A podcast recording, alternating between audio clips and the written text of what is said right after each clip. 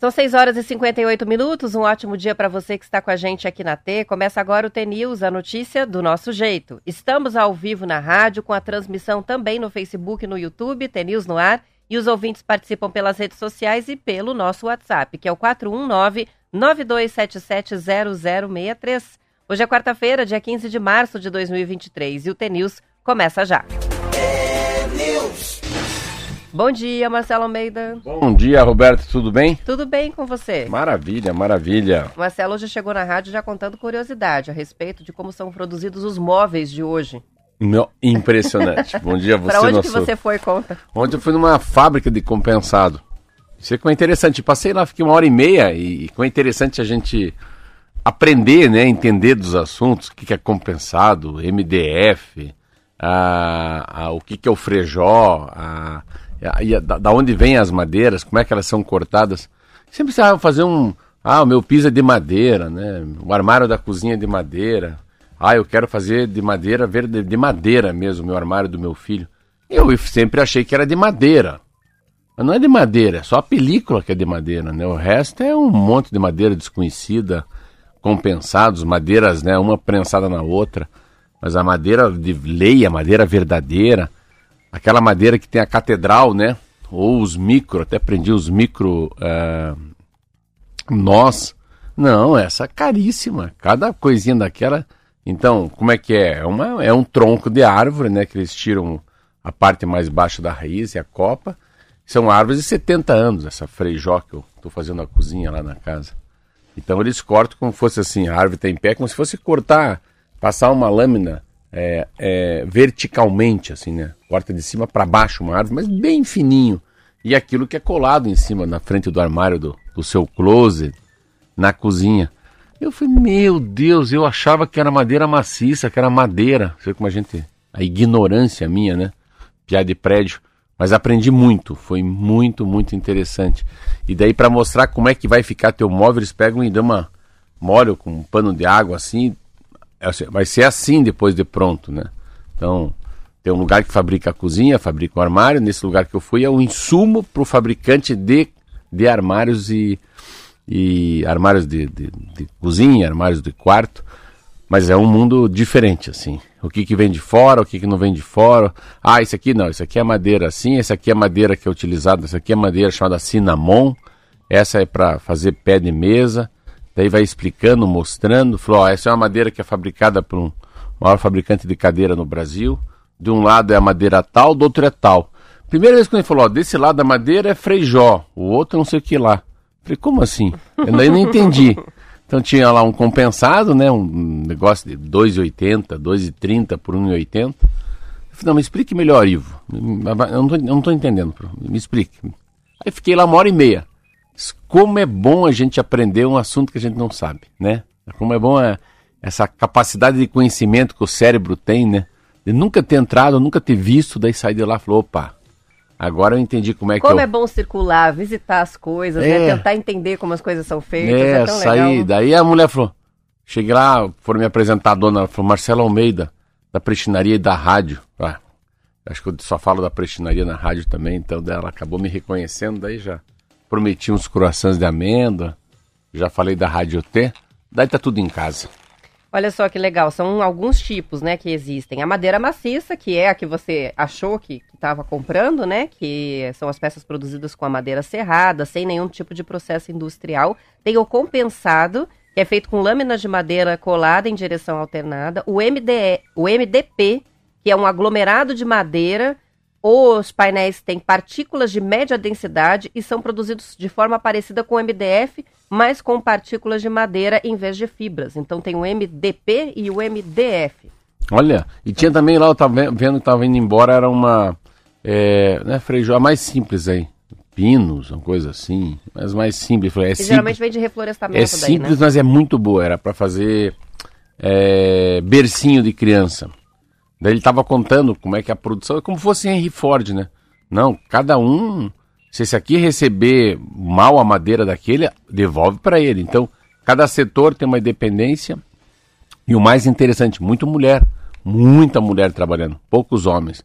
Por causa da delicadeza dessas pequenas, né? Pequenas. É, essas, essas, essa, essa parte da madeira que é muito fininha, como fosse uma folha, assim, né?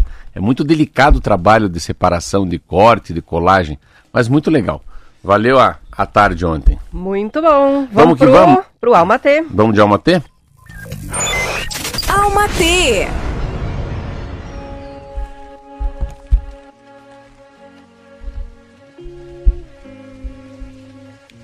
Confie. Confie na magia dos recomeços. Às vezes só precisamos deixar o nosso o novo acontecer. Se reinventar, renascer. Encontrar uma nova maneira de ser quem a gente é. Às vezes, gente tem que criar um caminho onde ainda não existe nenhum. Talvez a direção certa seja aquela que a gente quiser. Talvez agora, agora seja a hora de escrever um capítulo novo na nossa história com cenários e personagens diferentes. Saiba que hoje sempre a hora certa para tudo, principalmente para viver. Encha-se, encha-se de amor, encha-se de coragem e vá. Van de luz. Legal, as mensagens, você sempre fala, né, das mais curtinhas que às São vezes mais são mais impactantes, impactantes, né? Essa também.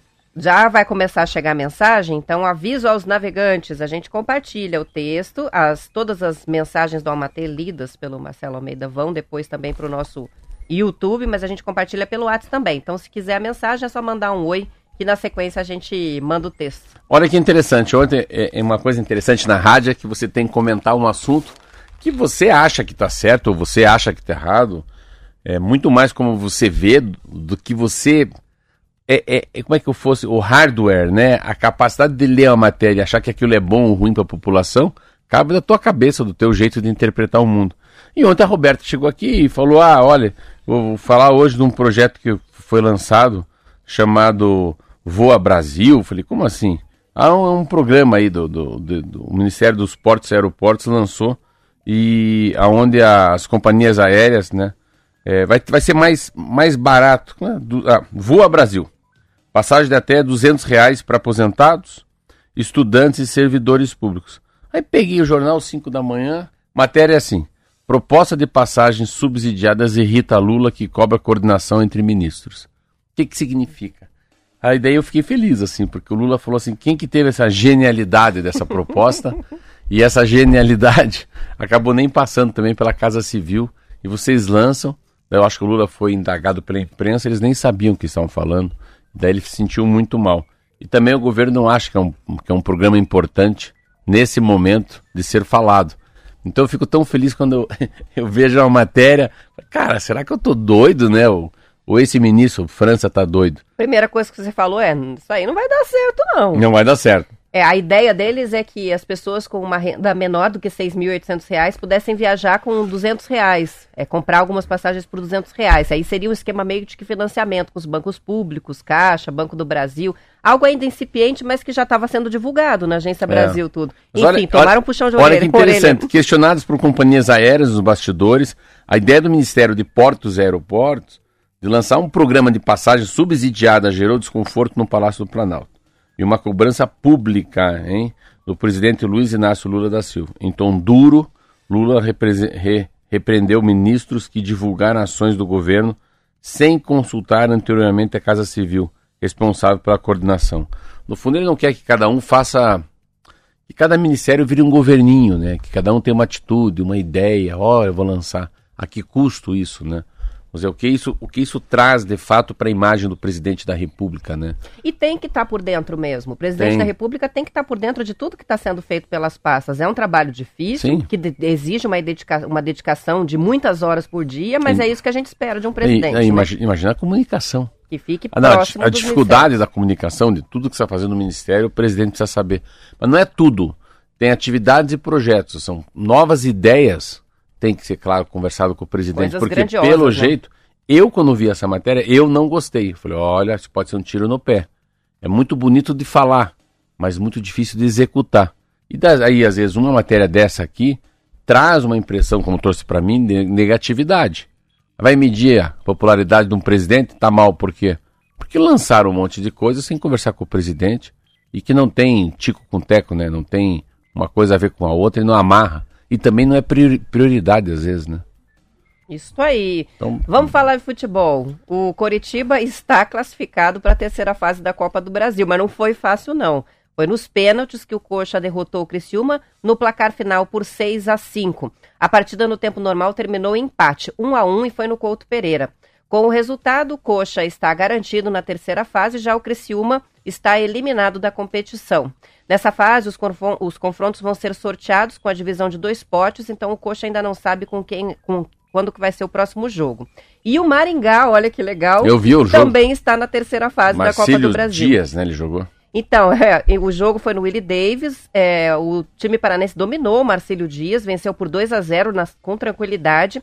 Os gols da vitória foram marcados pelo Morelli e o Robertinho ainda no primeiro tempo. É a primeira vez que o Maringá chega à terceira fase da Copa do Brasil. Em 2015, conta aqui o Globo Esporte, o tricolor caiu na segunda fase para o Santos. Com a vaga na terceira fase, o Maringá já recebe 2 milhões e 100 mil reais. Já tinha recebido 750 mil pela participação na Copa do Brasil e 900 mil pela vitória de estreia contra o Sampaio Correia. Empolgado com a classificação para a terceira fase da Copa do Brasil, o Maringá agora foca no primeiro jogo da semifinal do Paranaense, que é um confronto contra o Atlético, que acontece no próximo sábado no Willie Davis. Olha aí, eu vi o Maringá jogando muito legal, mas muito forte. Eu vi, eu assisti porque não tinha, né? Na televisão só tinha o Maringá Acho que tinha que entrar no Amazon Prime. Depois eu assisti o segundo tempo do Curitiba. Mas uma muito legal. Esse ano tá muito legal de ver. O Cascavel, o Operário e o Maringá. Meu coxa tá fora, né? E Atlético. Vai ser uma. Eu tô torcendo, claro, pra uma, uma final, assim, né? Pra uma. Que o, que o, que o campeão seja do, do interior do estado. Mas é todo mundo muito forte. Muito forte. Então, tá de parabéns. Ontem aqui, Curitiba e Criciúma. Meu Deus do céu. Hum. Criciúma, primeiro tempo, não, foi fácil. Não foi fácil, não. Foi porque pesa a camisa do coxa, pesa a torcida, a pressão em cima dos jogadores. Aí faz uma diferença enorme, né? Um jogador igual a Aleph Manga, que faz um gol lindo, aí pesa essa coisa que sempre que eu vejo um. Eu não entendo tanto de futebol, mas sempre que eu vejo um. Eu, quando tem essa atitude de um técnico, não, vamos fechar o time para garantir 1 a 0 É tão comum ver isso. Aí o cara vai lá, o técnico tira três jogadores, coloca três para retrancar, aí leva o gol. Aí leva o gol. Esse é o primeiro problema. Aí vai para os pênaltis. Mas será que aqueles três que estavam no time, né, não eram, não eram artilheiros, não tinham o pé mais, né, mais calibrado? Aí perde nos pênaltis. Então, tem um ditado, né, quem tem medo de chorar deixa de rir. Então se oh, fica É verdade. Muito bem. Fica no mataburro, daí fica para fora. E a Federação Paranaense de Futebol definiu as datas, né, e os horários dos jogos de ida das semifinais do Paranaense. O Maringá e o Atlético vão jogar no sábado às sete da noite e o Cascavel enfrenta o Operário no domingo às quatro da tarde lá no Olímpico Regional. As partidas de volta vão ser disputadas no fim de semana seguinte, com datas que ainda não foram confirmadas. Como tem as melhores campanhas, o Atlético Operário decidem em casa. Nas quartas, vamos lembrar, o Atlético passou pelo São Joséense com duas goleadas, 5 a 2 na ida e 4 a 0 na volta. O Maringá eliminou o Cianorte por 2 a 0. É, na primeira, o Leão tinha vencido por 1 a 0. Na outra chave, o Cascavel deixou o Curitiba pelo caminho, com 0 a 0 no jogo de volta. Ah, e também a, a, a, vantagem né, do primeiro, da primeira partida de 3 a 1. O Operário tirou o Arucô, com 2 a 1 em Maringá, e depois 3 a 0 no Germano Trigger a reportagem do Globo Esporte. Então aí, vamos esperar, né? Próximo fim de semana tem Paranaense. É, pro, pro Curitiba não tem mais nada agora. Tem que esperar a Copa do Brasil, um resultado. Mas ir se preparando lá pro jogo que eu vou, se quiser ir junto, que é Flamengo e Curitiba Opa. no Maracanã, dia 14 ou 15 de abril. Falta um mês ainda. Maravilha. É Atlético Operário, para quem você vai torcer? Eu? É. Eu torço pro time do dono da rádio. Isso aí. Operário. O operário, né? Muito bem. Vamos para intervalo, a gente já volta com mais notícias.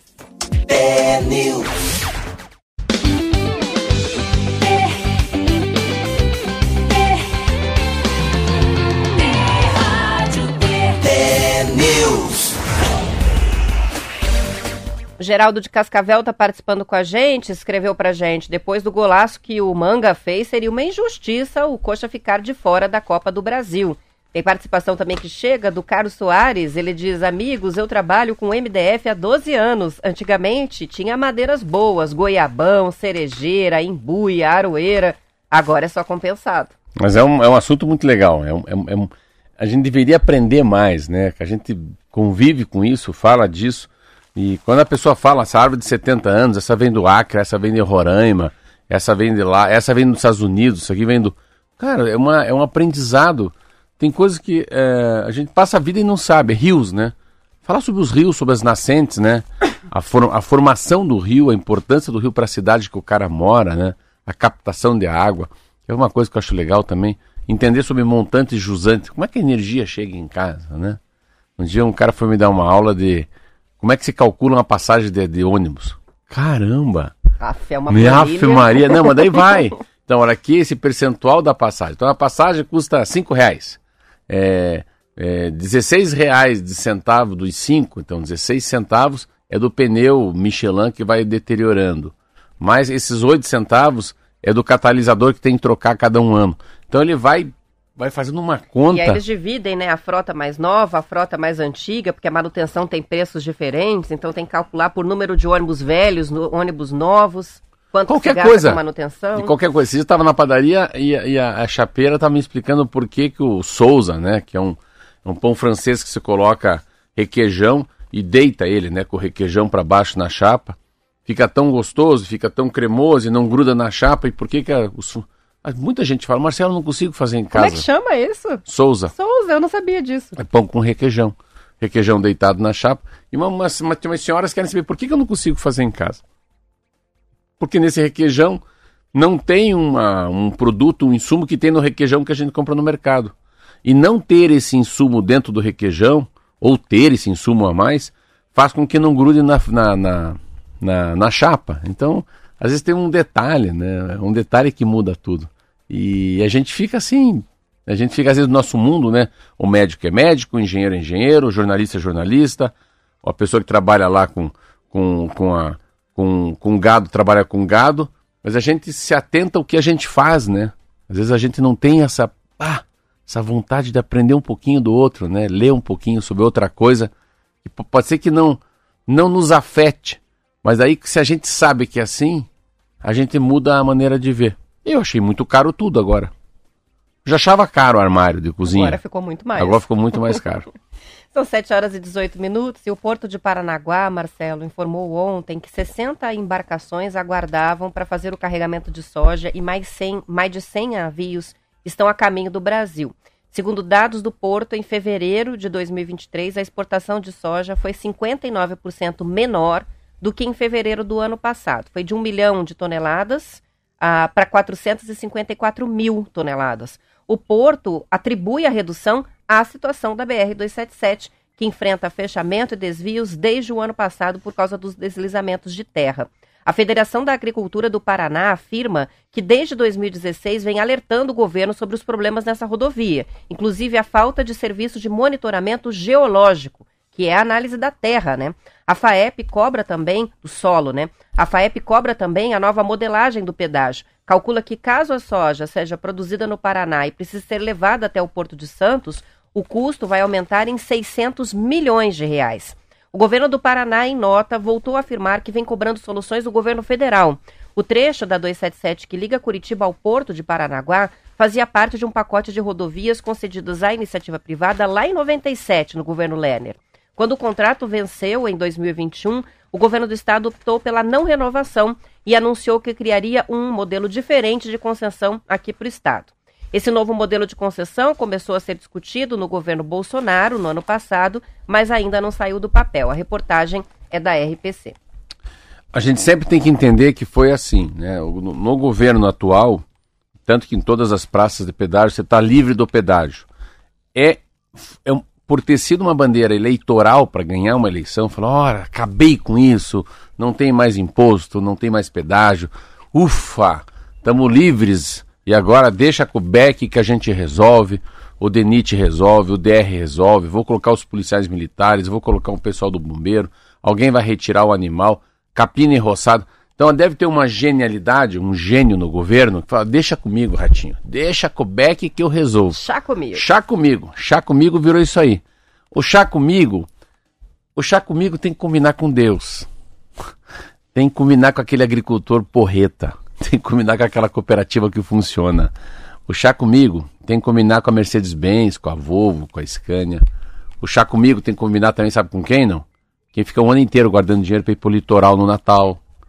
Para aquele que quer passar o Réveillon na praia. Para aquele que quer ir para Ilha do Mel, né? Salgar os pés por um final de semana. Então, assim, queira ou não queira, é, a gente pensa muito mais na próxima eleição do que na próxima geração. Ou do que nos próximos verões. Então ganha essa eleição muito fácil no estado do Paraná. Mas assim, mas a preocupação o que, que é? Ah, não, vamos se preocupar com a tal da. Aqui é da ponte que liga Guaratuba a Caiobá. Pelo amor de Deus. É a mesma coisa se entrar numa UTI falar, estamos com um problema, doutor. Aonde? Coração, pulmão, estômago não, a unha encravada. Qual? A unha encravada no minguinho do cara. Isso não é um problema. O problema é o coração, o pulmão. Então o governo ficou, fez uma plataforma para ganhar uma eleição. E agora como é que faz? Eu estava vendo os números aqui. Meu Deus do céu. Então, assim, é, o pedágio, qualquer pedágio, porque assim, isso tudo não ia ocorrer. Aí isso quando a FAEP dá aí, não, desde 2016 estamos avisando, com certeza as estradas pedagiadas tinham um relato do que está acontecendo e sempre se monitorando. Por que, que o pedágio vai ser o próprio dono, né, a concessionária vai se monitorando? Porque para ele gastar muito é ruim. Então, para ele, quanto mais manutenção, isso significa não é, é mais investimento. Porque esse, ele investir numa estrada, fizer um asfalto muito bom, uma sinalização vertical horizontal de qualidade, né? Se ele fizer uma varredura sempre boa, retirar os animais mais rápido possível da pista, se ele fizer um trabalho de, de, de, de, das águas de chuva, como é que elas vão correr pelos morros, a drenagem, como deve ser feito, né? Os taludes, né? Como é que você faz um talude, né? Aqueles taludes, aquilo que você tem ao redor na Serra do Mar, são aqueles taludes com degrau, sem degrau, para o caimento da água perder velocidade. Tem tanta coisa que eu via nas concessões de estradas, ou aqui no Paraná, ou em São Paulo, que você difícil você ver assim, uma estrada fechada às 6, 7 horas. E também daí, bicho, o problema é teu. Você cobra pedágio, cara. Você tem máquina, você tem estrutura, você não precisa fazer licitação, você não precisa ir, você não precisa passar pela Assembleia, pelo Congresso Nacional. Tá lá, vamos ver o contrato aqui como está escrito, né? Qual é o tempo máximo que pode fechar a estrada? Se vire, né? Fale com São Pedro para baixar a água lá, para parar de chover, alguma coisa assim. Então, o que se perde, agora começa essa coisa do cálculo, né, Roberta? Do cálculo, né? É, como é que faz? Qual que é o grande problema? O grande problema na, na, na política hoje é que a democracia, aqui no Paraná, não teve eleição, teve um passeio. É verdade. Esse é o problema, um passeio. Você fala assim, ah, não, teve eleição no Brasil? Meu Deus do céu! Pensa, o Lula ganhou a eleição do Bolsonaro por 2 milhões de votos. Pensa uma eleição acirrada. É bom? É muito bom. Ah, é ruim a briga, a discordância, fake news, essa coisa. Polarização. Chato, é chato. Mas a democracia ganha muito. Você vê, eu tava vendo, eu vejo todo dia jornal. Cara, não, não, o Lula não toca o Brasil sem falar com o pessoal da direita lá. Não toca mesmo. E isso é muito importante. É importante você ter que conversar com os outros para tocar alguma coisa. Aqui no Paraná foi um passeio ele, ele fez 70% dos votos, está eleito. Então ninguém conseguiu. Falou, peraí, daí, o pedágio, vamos discutir já? E com o pedágio, todo mundo quer acabar com o pedágio? Não, o PT queria acabar com o pedágio. O, o, o João Arruda queria acabar com o pedágio. O, a Cida Borghetti odeia o pedágio. O Ratinho não pode ver pedágio. Então pedágio nem é assunto de eleição. Qualquer um que vai ganhar vai tentar não ter mais pedágio. Mas daí o DR tem máquina para isso? Isso é muito anterior, né? Era o principal discurso do Requião quando governador, né? O abaixo acaba, lembra disso? Nunca ninguém conseguiu resolver o contrato anterior e quando ele terminou não havia um plano para continuidade, né? E ficou essa lacuna agora que a gente não é, sabe e, se e vai ser até não... o fim do ano ou se vai ser E o grande problema não é isso. O que, que o país, o que, que o Paraná faz? O Paraná vive da agricultura. Quem puxa o estado do Paraná é o agronegócio, é o interior do estado, são os bancos de fomento, é o, né, a, todas as cooperativas de saúde, cooperativa como o Cicred, cooperativa financeira, Coamo, Cevale. Meu Deus do céu. Então pense quanto que gera de emprego uma pessoa que está estudando lá para ser um agricultor, para trabalhar, estuda numa escola federal. Pensa o cara que tem um insumo, o cara que arruma o trator, o cara da máquina colheitadeira. Fica imaginando empréstimo no Banco do Brasil, Caixa Econômica. Nossa senhora, pensa eu, eu dependo 100% das pessoas do Paraná. Como é que eu vou comprar um queijo branco? Como é que eu vou comprar leite? Como é que eu vou comprar farinha? Como é que eu vou comprar café? Como é que eu vou comprar tudo? Tudo depende do interior. tudo depende do interior. Se eu quiser comer um bom ovo, um bom avocado, um abacate, se eu quiser comer uma, um bom filé, uma tilápia, é tudo do Paraná. Então, não tem problema, não é essa. E não vai vir nem nos trilhos e nem pelo céu, não, vai é... vir pelas estradas. E não é né? o problema, você consegue, não tem, não é essa grande problema da inflação. Você não passa 100%, mas assim, tem uma coisa que é essa capacidade de exportar aqui, ó, super safra. Quanto que o Brasil? Olha, só esse número. O campo deverá injetar esse ano 1,25 trilhão. Eu nem sei o que é isso. Eu nem sei. Eu não consigo mencionar o que é 1,25 trilhão neste ano. da sala para caber tudo isso? Na economia brasileira com atividades dentro da porteira. As lavouras com a super safra mostram um crescimento de 8,9%. A pecuária, ele vai dizendo, então. Então, no Brasil, né? Vamos falar Brasil. 387 bilhões de reais são vendidos de soja, 162 bilhões de milho, 141 bilhões de reais bovino, 104 bilhões frango, daí vai. Cana, leite, café, suíno, algodão, laranja, ovo, mandioca. Então, assim, não tem jeito. A gente ainda depende muito do agronegócio e não há problema de se embutir. É pior do que não cobrar 10 reais o pedágio, sei lá quanto, 8 reais, 6 reais, 12 reais. Muito pior é quando a, quando a Roberta vem aqui e lê, aí sim, qual que é a consequência lá na Baía de Guanabara. Aí que tá, tá lá já o problema. Quanto custa para o exportador? Quanto custa para o embarcador, né? Quanto custa para uma empresa que vem lá da China buscar aqui? E é interessante, eu estava lendo a matéria ontem, Roberto. Cara, a China acordou. Os chineses querem comer mais. Quando o chinês pensa em comer mais, não, ah, mamãe, queria comer um ovo a mais por dia. O mundo inteiro tem que se mexer para ele. Se cada um deles é. quiser um ovo Chega a mais. Chega um chinesinho lá, o chinesinho falou, eu quero mais um ovo de Páscoa esse ano. Meu Deus do céu, vamos produzir leite então porque eles são bilhões de pessoas.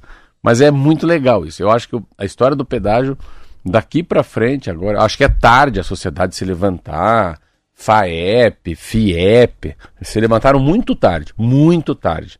Eles também, eu, no meu ponto, no meu entender, lá atrás eles todos estavam apoiando o fim do pedágio. E agora sim, todo mundo está reclamando, mas aí não dá para culpar só o governo do estado.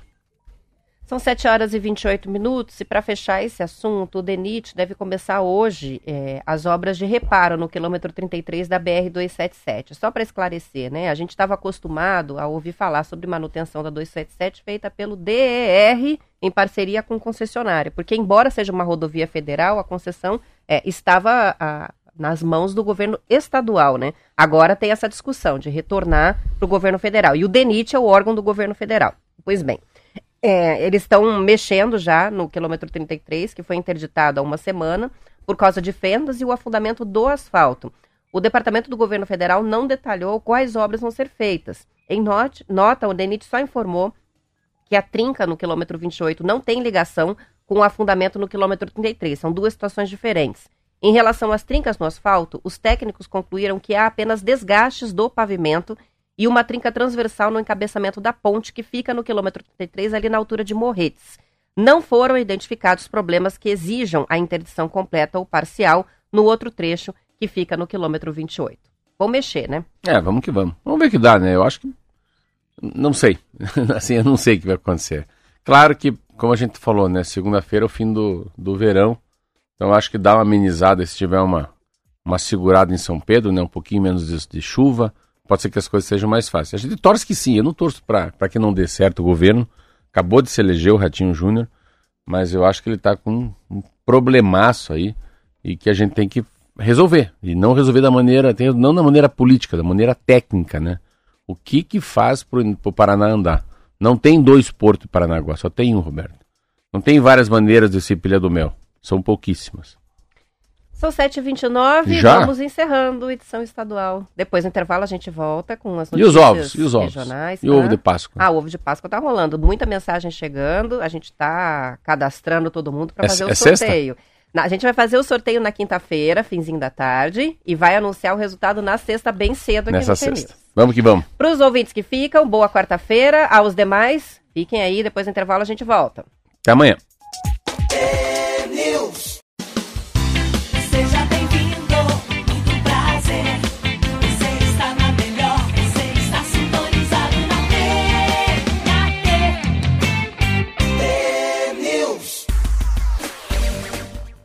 São 7 horas e 34 minutos e o Paraná recebeu ontem, Marcelo, do Ministério da Saúde, o primeiro lote de vacinas Gineus para imunização contra Mpox, que antes a gente chamava de Monkeypox. Foram enviadas 981 doses ao Estado e o público-alvo da campanha é bem restrito.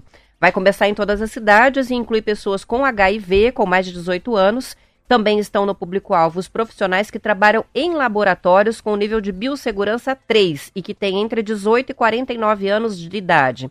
Conforme as recomendações da Organização Mundial da Saúde, o imunizante também vai ficar disponível nas unidades de saúde de todo o país para as pessoas que tiveram contato direto com fluidos e secreções corporais de pessoas com suspeita da doença, com prováveis, é, com, é, probabilidade de terem sido contaminadas ou com a confirmação do diagnóstico de Mpox, cuja exposição seja classificada como de alto ou médio risco.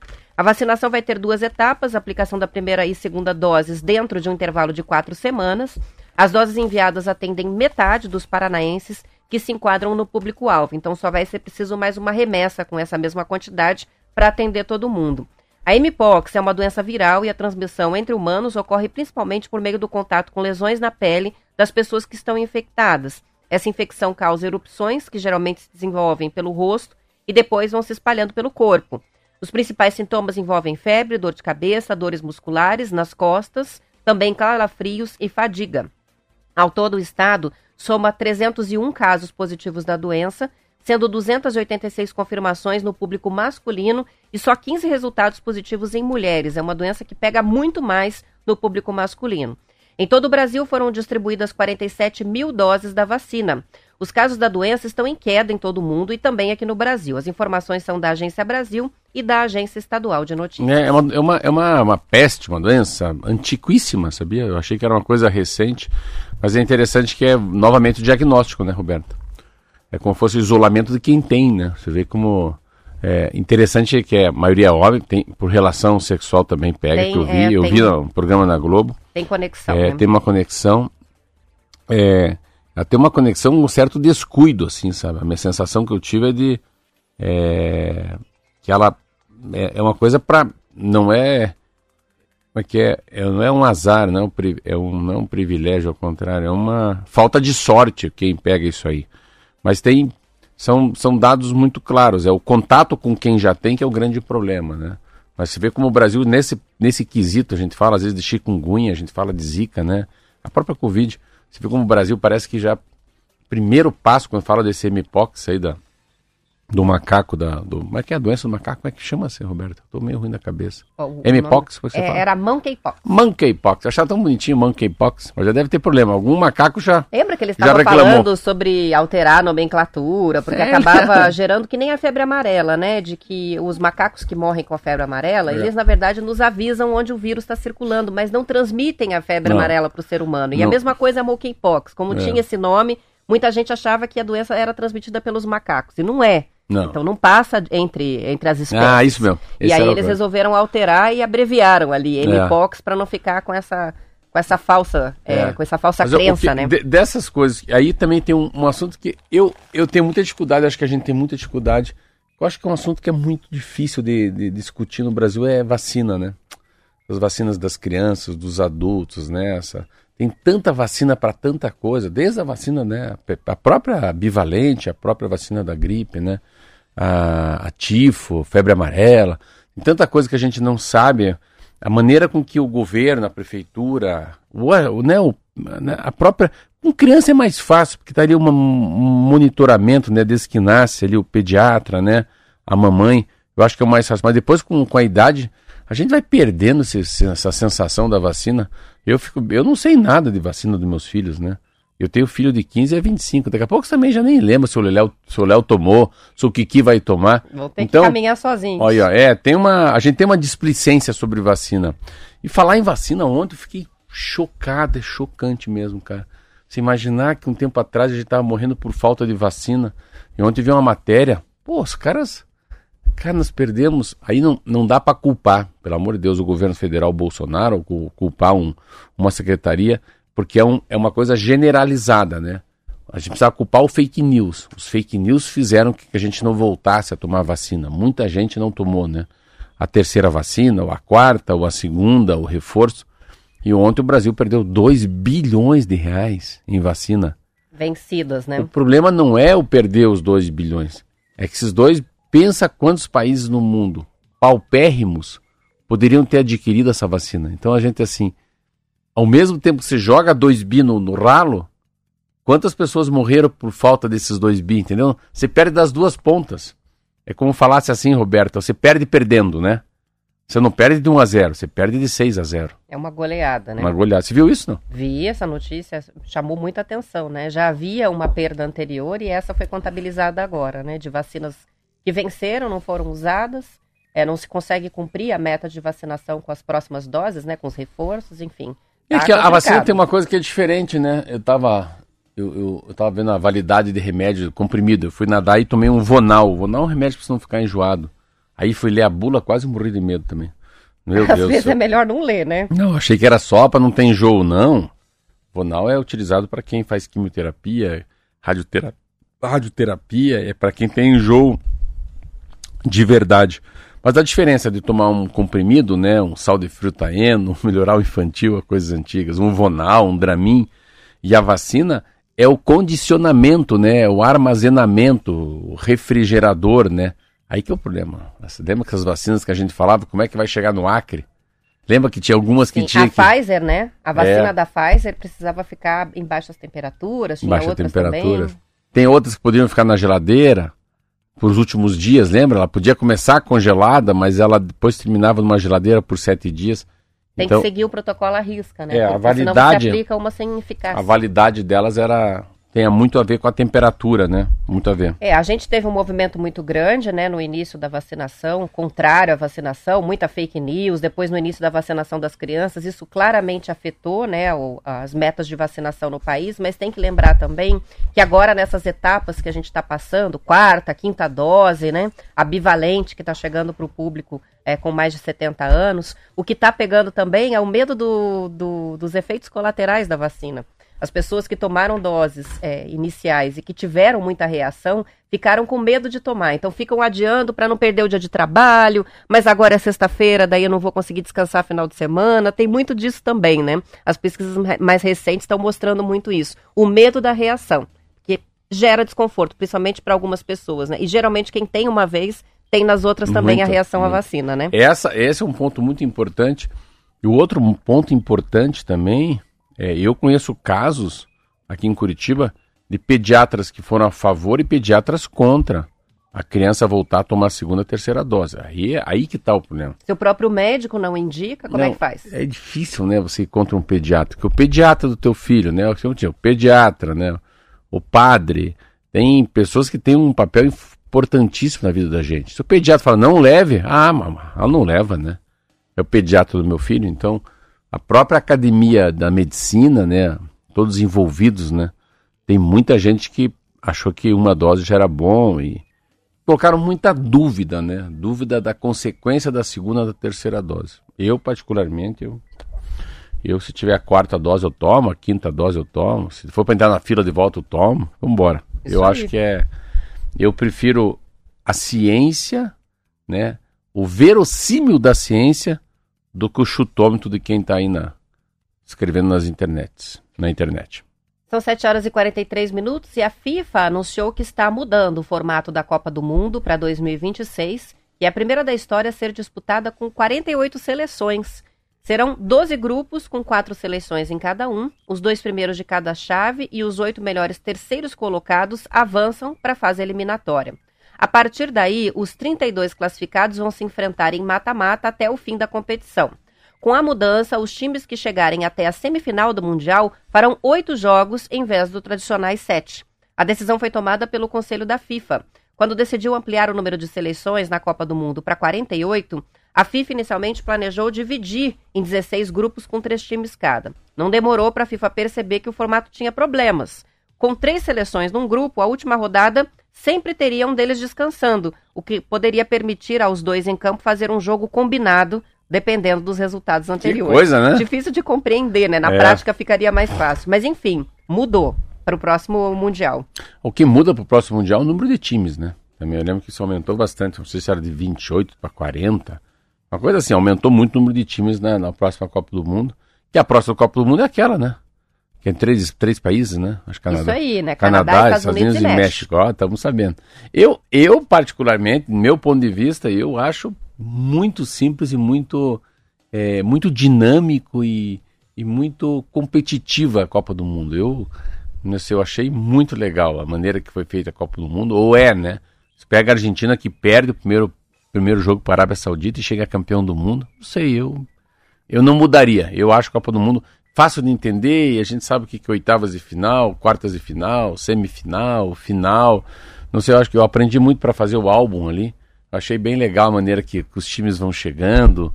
Uh, tem uma lógica também dos times que vão se classificando por continentes, né? A Oceania. A, a repescagem também é bem legal, bem legal. Você então, vê... ora, eram 32 países participantes. Vai Foi 40. de 32 para 48, então é bastante Meu diferença. Meu Deus do céu, Roberto. Cresceu bem. Sabia que eu achei que era 32 para 40? Não, é 32 para 48. É. Daí você vê, Vão ser daí, 104 jogos. Aí você vê quanta coisa errada, sabe por que não?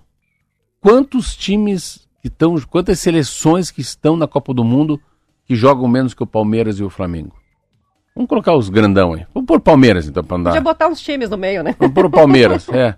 Palmeiras passaria com muita. Pega um Palmeiras, o Manchester City, o Manchester United. Você pode pegar o próprio PSG. Cara, esses caras são muito maiores, né? Então, assim, é pela. Se a gente for pro lado mais humano, mais assim, o lado mais é, democrático, cosmopolita, né, da diversidade, eu acho legal. Vamos deixar também a, pelo menos esses países entrarem, nem que seja para dois jogos só. Isso pode criar uma, uma sensação de que todos, todos nós estamos juntos, porque deve ser muito legal um país pequenininho, assim, Chipre, sei lá que país, pegar um país, né, Luxemburgo, né, ter seu representante lá, acho bem legal. São 7 horas e 46 minutos e no mercado financeiro, Marcelo, o assunto mais falado dos últimos dias foi a falência nos Estados Unidos do banco SVB, o Silicon Valley Bank. Ai, que chique. Ele era o 16º Você tem grana banco. lá? Eu não. Hum. Ele era o 16º maior banco americano e tinha 200 bilhões de dólares em ativos. Foi a maior falência do setor bancário americano desde a crise financeira de 2008. O SVB passou para controle de órgãos reguladores dos Estados Unidos e o governo anunciou um pacote de socorro para evitar contaminar outros bancos. Esse banco foi fundado há 40 anos no Vale do Silício, que é um polo, tecnológico é, e de inovação né, localizado na Califórnia. Ele trabalhava principalmente com startups. Essas empresas novas precisam de dinheiro para crescer, de impulsionamento, mas têm dificuldade para obter crédito nas instituições financeiras mais tradicionais. O SVB abocanhou uma grande parte de, dessa fatia de mercado. O jogo começou a virar no ano passado, quando o Banco Central americano elevou os juros para tentar controlar a inflação no país. Como consequência, os investidores deixaram as startups de lado e passaram a investir em títulos do governo, que tiveram, que tinham né, mais rendimento. A quebra do banco americano não teve reflexo nos bancos brasileiros. Isso de acordo com a reportagem do jornal Folha de São Paulo. A, fa a fala, fala nisso, a fala do Haddad é muito boa, assim, eu assisti lá um podcast dele, tava lá ele, a Globo, Estadão, ele tá sentado numa mesa falando. A fala dele é muito boa, é muito interessante. Primeiro tem muita coisa que eu acho que, que vai bem, assim, que o Brasil consegue depender, mas não depender tanto dos Estados Unidos. Às vezes, né, pau que bate em Francisco não dá em Chico. Então, eu tinha uma muita preocupação quando eu li ali, mas depois eu fui ficando mais tranquilo, vi o John Biden, aí eu entendi sobre esse spread bancário, eles fizeram um seguro entre eles, né? Depois da crise de 2008 que eu estava lendo, eles ficaram muito preocupados. Então eles criaram, e eles têm lá, é uma, chama-se um fundo garantidor, né? Que, um FEDIC, que, que tem até 250 mil dólares, né?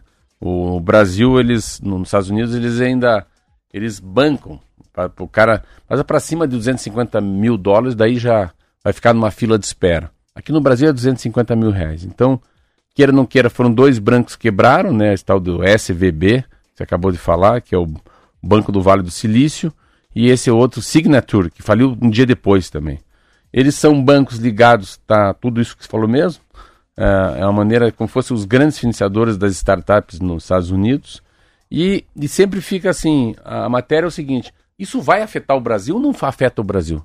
Porque no Brasil, no mundo tem duas coisas que estão funcionando muito parecidas, né? A inflação, né? uma inflação e taxa de juro. Então, banco, banco independente ou não é o Banco Central independente. Nos Estados Unidos, a inflação começa a cair. Os Estados Unidos teve uma inflação de 9,5%. Parece que ontem a menor dos últimos seis, oito meses é de 6%. Então, a inflação começa a cair.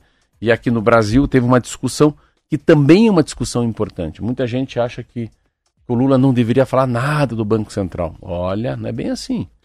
Então o Lula vem dar uma taquarada no Banco Central, aí vem os caras da FIEP de São Paulo, dão mais uma taquarada, aí vem o, e vem um monte de gente atrás do, do, do, do mundo dos negócios e fala, peraí, cara, baixa um pouco o juro para deixar um pouco as pessoas pegarem dinheiro, para gerar um pouco mais de, de produção, para as pessoas consumirem. Então, é interessante que uh, abriu uma porta, essa, essa briga que o, que o próprio Lula fez, que eu acho que não é exagerada, fala Banco Central não pode fazer isso, não pode fazer isso, vamos baixar um pouco a taxa de juro para deixar um pouco um crédito mais barato para as pessoas comprarem o carro, trocarem de carro, poderem viajar uh, ou pagarem o, o refinanciamento com um juro mais adequado, também faz a economia aumentar e sim baixar a inflação. Então, às vezes, assim, vamos aumentar a taxa Selic para não ter inflação. E daí? Como é que gera emprego? Como é que eu aumento minha padaria? Como é que você vai ter mais um cliente? Quer dizer, Todo mundo tem que pegar dinheiro emprestado mais barato. Então, essa discussão foi muito legal. Que, que acontece? Nós temos capacidade de baixar a taxa Selic. Em alguns países, como os Estados Unidos, não tem. A taxa é muito baixa já, então eles não têm muito o que fazer, eles ficam meio apertados. Então a gente tem capacidade. E o Brasil fez uma coisa bem legal esse começo de ano, que é assim, queira ou não queira, sobretaxou lá exportação de petróleo, voltou a ter imposto em cima da gasolina e do álcool, do diesel não. Então ele vai mostrando que ele tem um comportamento interessante na política fiscal, né? Não é dinheiro para todo mundo, a Deus dará. E também tem um olho na, na política monetária, falou, pô, vamos fazer aí um dólar mais decente, vamos tentar baixar a taxa de juro. O mercado inteiro acabou, os homens de direita, Roberta, acabaram gostando do discurso de um homem de esquerda que é o Lula. Então, se a gente parar, quem está indo muito, muito bem, no meu entender, e eu estava com um pé atrás, vê que coisa, esse tal de Fernando Haddad. Ele está indo melhor do que muita gente imaginava. Ó, eu leio Estadão, eu leio Folha, eu leio Valor Econômico, olha, eu leio quem é de direita, hein? Esse povo é de direita, não pensa que os caras são de esquerda. Eles estão bem impressionados, mas muito mais impressionados com ele do que com Paulo Guedes. Pois é, né? E havia todo um desconforto, né? Antes da Nossa nomeação senhora. com o nome dele, né? Não, eu. Por enquanto tá agradando. Cara, eu vou, eu vou te dizer de dois assim, né? desconfortos que eu tive ano passado. Sabe qual que foi? Quando o Atlético trouxe o Felipão. Falei, meu Deus, será que o Petralha tá louco? O Atlético é tão grande, será que o Filipão já não passou? E eu achei lindo, eu mordi a língua, débil mental. E eu, quando conheci o Filipão, fiquei até quase pedi desculpa de pensar que ele não seria um cara bom. Olha que legal a volta por cima. Olha que o Atlético virou depois que o Filipão chegou. E o Haddad. O Haddad, assim, ele perde uma eleição pro Tarcísio em São Paulo. E daí, putz, sabe o que fica para mim, Roberta? Ah, vamos dar um cargo de lamentação. Sabe aquela coisa? Já que não ganhou, então eu vou te dar isso aqui para você. Não ganhou, então para de chorar, vou te dar um celular. Então eu vou te dar um Ministério da Fazenda. Não. Mas eles conseguiram fazer uma coisa muito legal, que é essa essa essa maneira de criar laços, né? De criar pontes, construir pontes, criar laços, né? Essa coisa de correntes entre as pessoas que querem mudar o país foi muito, muito, muito legal. Eu acho que ele ele está com uma, uma, uma sacada muito legal, que assim, ele não é, a minha sensação, ele não é tanto do PT. Ele está muito mais Haddad. Aquilo que eu falo, o Lula foi eleito por causa do PT? Não. O Lula foi eleito pela personalidade dele, né? O outro fez muito voto não por causa do partido, e por causa da personalidade dele. Os partidos não existem, né? O cara, o cara que não votou, votou no Lula, é que ele não queria votar no PT, às vezes, queria votar no Lula. Por isso que o Lula chegou. E a mesma coisa com o Haddad, né? O Haddad, o Haddad falou assim, não, uma coisa, eu vou ser um ministro da República, mas eu vou falar com China, vou, e com o que ele viaja também, né? O que ele conversa com todo mundo. E, e a minha sensação que essa paulada que deram lá nos Estados Unidos não vai chegar no Brasil, graças a Deus. São 7 horas e 54 minutos, vamos para o intervalo. Bora!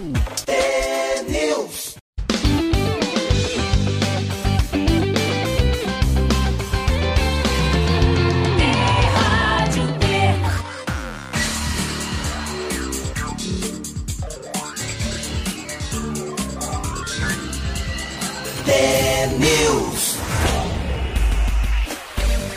São 7 horas e 56 minutos. O roubo de contas respondeu por 72% das fraudes digitais registradas no Brasil em 2022. O país teve cerca de um extravio de conta por minuto. O levantamento da empresa de cibersegurança LowMe foi divulgado pela Folha de São Paulo, Marcelo. Segundo a reportagem, os golpistas recorrem a dados vazados, chips clonados e técnicas de engenharia social, como links e e-mails falsos para conseguir as informações de acesso das vítimas. Daí eles criam contas falsas com esses dados ou usam programas maliciosos para roubar outras informações. Também criam anúncios falsos e enviam comprovantes de transferência a comerciantes. São Paulo é o estado que mais sofre com as fraudes em números absolutos e concentra 38% do total de registros. Quando se considera os golpes em relação à população, o cidadão do Rio de Janeiro é o que mais recebe golpes proporcionalmente. Entre as transações monitoradas, por esta empresa, 83% foram feitas no celular e 17% no computador. Então, muito mais no celular. Mas os dispositivos móveis são alvos menos visados. A cada 100 transações monitoradas, 3% configuram tentativas de fraude nos smartphones e 1% nos computadores, segundo a AlloMe. Os dispositivos eletrônicos mais antigos, mais velhos, também são mais vulneráveis, principalmente quando o sistema operacional está desatualizado. Entre as tentativas de fraude detectadas, 90% foram em aparelhos que têm de 6 a 9 anos de uso. Interessante então, tá que aí, você ó. fala da, da, idade do aparelho. Assim, você tem que saber a região do país, a idade do aparelho e é também a geração que está atrás desse celular, né? Eu tenho uma, uma conhecida minha que foi comprar ingresso para o show e o, acabou comprando o show, o ingresso do show errado. Vamos dizer, o show não. O ingresso é, é, é, é pirata, de cambista é falso. Mas o que acontece? E, o que eu vejo é que tem uma geração mais nova que já vem mais, mais anti-fake. Opa, isso é fake. Quem mexe todo dia, Roberta, quem compra as coisas pela internet, quem conhece essas plataformas chinesas, madeira, madeira, a pessoa já tem um, um know-how, um knowledge, né, um conhecimento disso. Eu não sei nada, mas eu sei, assim, eu no futebol já aprendi em três anos quem, quem é de verdade e quem não é. Eu sei qual é a literatura ruim, eu sei qual é a editora meia boca, eu sei quem que não vai entregar. Então, cada um no seu mundo, né? Ou eu numa piscina. Eu sei qual que a piscina é boa, qual que não é boa. Mas por quê? Porque eu estou nesse mundo. Que mar que dá para nadar, que mar que não dá para nadar. Qual que é perigoso, qual que não é. Então, tudo depende da maneira e da, da capacidade de você usar e ir tirando. Quanto mais fake news, melhor. Quanto mais larápio aí, a gente vai mais aprender com a malandragem e ser mais malandro que eles e não cair. O que a gente tem que tomar só um cuidado com essas matérias, Roberta, porque a gente tem uma coisa que veio para ficar, que é o Pix. No meio de quantos milhões de operações são feitas por dia e que tem fraude? Aí que está também. É 1%? Tudo bem, é meio por cento. Às vezes a gente fica olhando, né? Põe lupa na exceção e a gente não coloca no, no que funciona. Eu acho que o Brasil está muito bem nesse assunto, sabe por quê, Roberta? Fala-se muito. Está se falando muito dessas coisas, de fake news, né? De como é que o cara faz. E todo dia deve ter uma quadrilha pensando, né? Como é que elas vão tirar dinheiro desses bobos? Mas é um assunto que a gente pode voltar a falar. Porque a gente tem que encerrar, Meu Deus, acho que eu, eu, nem cheguei aqui ainda, você está me dispensando, ó, eu quero, queria falar amanhã, hein? Vamos falar dos veinhos fazendo faculdade. Ah, sim, eu deixei esse assunto para a gente conversar amanhã no estadual, porque é um assunto que acho que vai render bastante participação sobre as pessoas com mais de 40 anos que estão entrando nas universidades. Uma polêmica boa aí. Vambora. Vamos, vamos embora. Amanhã a gente volta às 10 para as 7. Um bom dia. Tchau, tchau. Até amanhã. Dose.